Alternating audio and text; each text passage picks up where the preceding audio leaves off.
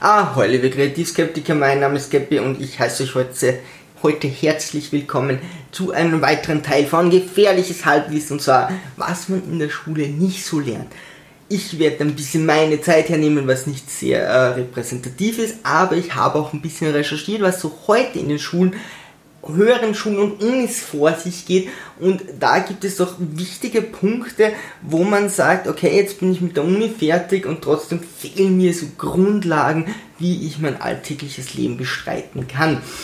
Problem ist, also generell mal der Leitsatz, die Schule sollte nicht nur auf das Arbeitsleben, sondern auch auf den Alltag vorbereiten.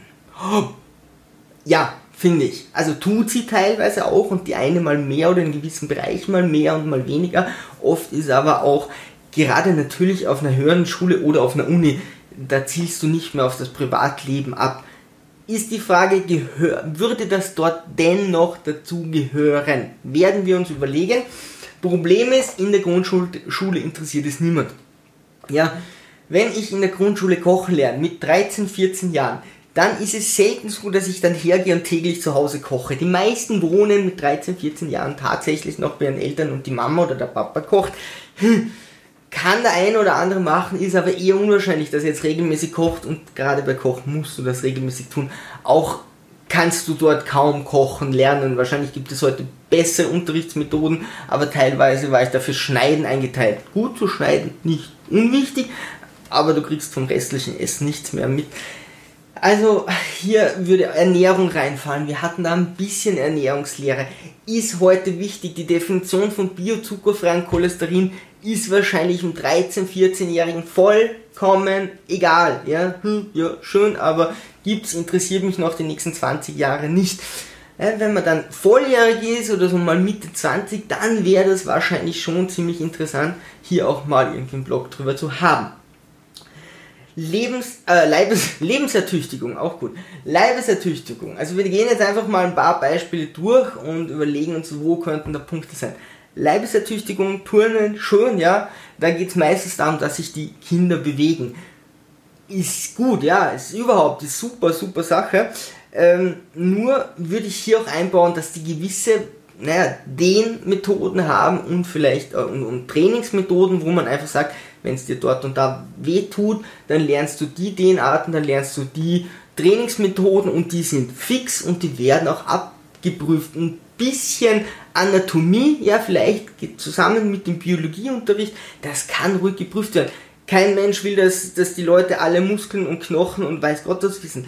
Grundlegende Sachen hier zu lernen, lasst sie Fußball spielen 90 Minuten und die letzten paar Minuten macht man immer ein paar Dehnungsübungen, dass man sagt, in der Klasse sind die Übungen, die, die, da die Übungen und am Ende hat der Schüler einfach so einen Fundus aus grundlegenden Dehnungs- und Kräftigungsübungen, die er dann so oft über die Jahre hinweg gemacht hat, dass die Intus sind und sich da auch selbst helfen kann.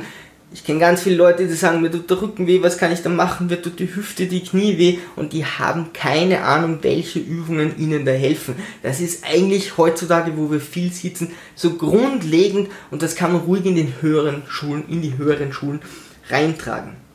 Werken, Handwerken. Ja, teilweise sehr praktisch, bei uns war es noch nicht so praktisch. Da dachten sie wohl noch, dass sich Stricken durchsetzen würde. Da war aber die Wolle schon teurer als der Pulli selbst. Wozu stricken? Okay, damals sagte man auch einen Sockenstopfen, das fand ich vielleicht noch irgendwo sinnvoll. Heutzutage kaufst du dir einen neuen, weil der Faden und die Zeit ja schon äh, teurer ist als ein neuer Socken. Okay, man soll nicht so verschwenderisch leben, aber schon so Sachen, wo man sagt, was brauchst du im täglichen Haushalt? Bohren. Vielleicht nicht täglich, aber du wirst mal ein Bild aufhängen. Also Viele Leute können nicht bohren oder so grundlegende Sachen der Elektrizität. Wie schütze ich mich, dass ich nicht im Strom drin hänge, wenn ich irgendwas aufschrauben muss? Wie einen Lichtschalter umdrehen, wenn er statt oben unten unten oben schalten soll oder was auch immer. Solche Sachen wären vielleicht ganz cool, die auch öfters zu machen, dass man sagt, okay, für den Haushalt, ich muss mir nicht für alles einen Handwerker äh, rufen und wir machen hier sehr praktische Sachen.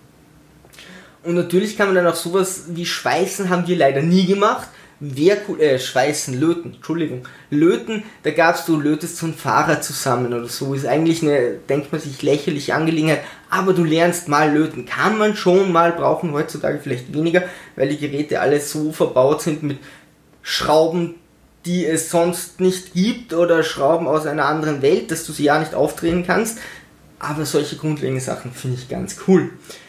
Religionsunterricht, also meine Erinnerungen an den Religionsunterricht, und ich habe jetzt tatsächlich mit vielen Leuten gesprochen, sind eher also nicht positiv, um nicht zu sagen teilweise, ne, negativ sind sie auch nicht.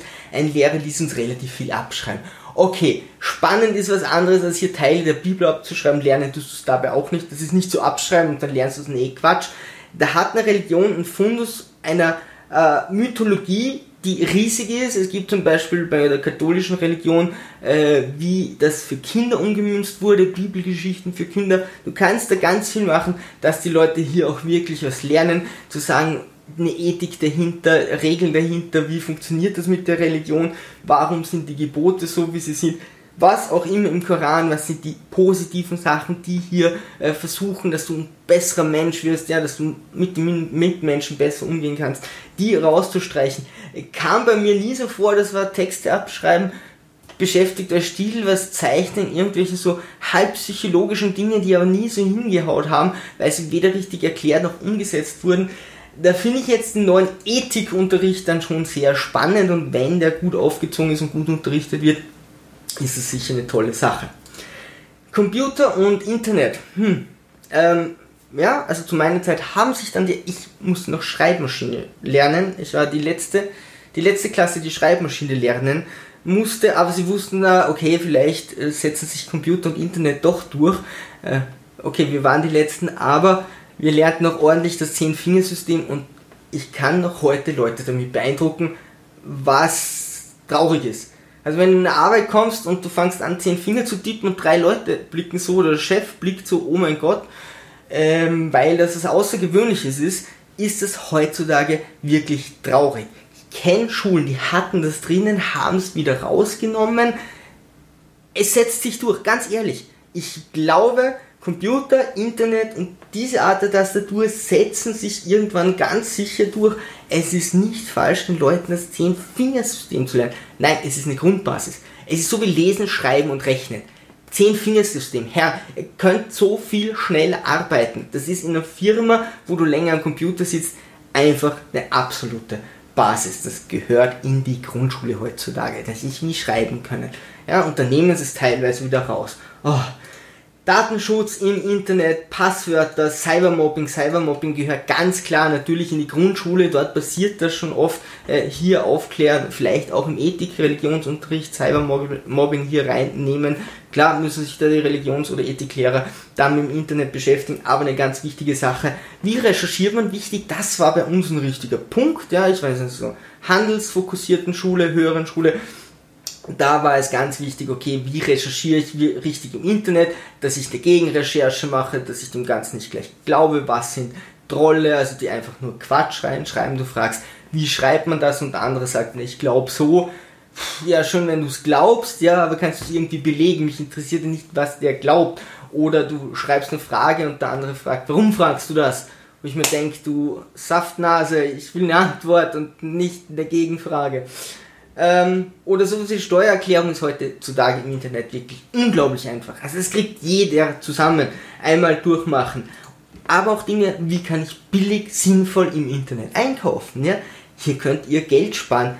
Und das Ganze natürlich mit einer gewissen Moral. Was ist, wenn ich zum Beispiel bei Amazon einkaufe? Das ist irgendwo schon ziemlich im Verruf, sich hier einfach Gedanken zu machen. Dann aber auch Dinge wie Versicherungen. Und hier haben wir natürlich in dieser äh, handelsfokussierten Schule schon gelernt, was sind so die grundlegenden Versicherungen, Versicherungsmakler, aber jeder sollte wissen, was sind so die Pflichtversicherungen. Ja? Also ich will mal sagen, Haushaltsversicherung, ja ganz klar, was dann auch nicht schlecht ist, ist eine Krankenversicherung und vielleicht eine Rechtsschutzversicherung. Das sind so drei Dinge, wo ich sage, äh, die schützen euch schon extrem, aber hier das mal durchzugehen, muss jeder für sich entscheiden, aber keine Haushaltsversicherung Haushaltsversicherung zu haben, ist heutzutage einfach äh, verantwortungslos. Und dann auch noch, wie sind die Möglichkeiten bei Versicherungsmakler beispielsweise? Hm, Das ist natürlich, wenn du Makler hast, der arbeitet mit zwei, drei Versicherungen zusammen, der wird dir immer eine Polize von denen anbieten. Im Internet gibt es dann große Firmen, die arbeiten mit zig Versicherungen zusammen. Da hast du eher die Streuung, dass die sagen, okay, für dich passt von Versicherung A Versicherung B und wenn Versicherung XY nie zum Zug kommt, weil die zu teuer sind, ist es so einer großen Firma, die mit so vielen zusammenarbeitet, egal. Also hier auch immer wieder gegen recherchieren, ja, aber hier könnt ihr sehr viel Geld sparen. Wichtig aber, dass ihr diese Dinge habt. Ihr werdet sie oft lang nicht brauchen, aber wenn, dann ist es wirklich wichtig, also über Versicherungen Gedanken zu machen. Und dann als letzten Punkt habe ich noch Gesetze. Natürlich haben wir über Gesetze gelernt in der höheren Schule. Wichtig, was sind meine allgemeinen, was gibt es allgemeine Gesetze, was habe ich da für Rechte und Pflichten, die sollte man wissen. Oft wissen die Leute nicht über ihre Pflichten. Äh, Konsumentenschutzgesetz ist eine ganz wichtige Sache. Ja, wo kann ich mich hier schützen? Welche Rechte habe ich auch hier? Und ich habe hier noch rausgenommen zum Beispiel Mietrecht. Viel zu viele Leute bezahlen viel zu viel Geld oder wissen hier nicht über ihre Rechte. Auch äh, Wohnungseigentumsrecht. Also wenn ihr einfach eine Wohnung in einem ganzen Haus habt und da wohnen mehrere Leute, denen auch die Wohnungen gehören, auch da, welche Pflichten und Rechte habt ihr? Da kann es zu irrsinnig hohen Geldstrafen kommen und ihr wisst noch nicht einmal davon. Es kann sein, dass ihr hier auch zu viel, zu wenig bezahlt und dann fehlen euch die Rücklagen, was auch immer. Das sind grundlegende Sachen. Wir wohnen alle, wir essen alle, wir atmen Luft. Über sowas sollten wir Bescheid wissen. Wir müssen uns versichern, wir haben Pflichten, wir haben Rechte. Also so grundlegende Sachen würde ich hier sagen, gehört klar in die Schule. Jetzt ist nur die Überlegung, wohin? Was kann man in der Grundschule machen? Was kann hier geprüft werden? Danach, okay, hm, Frage.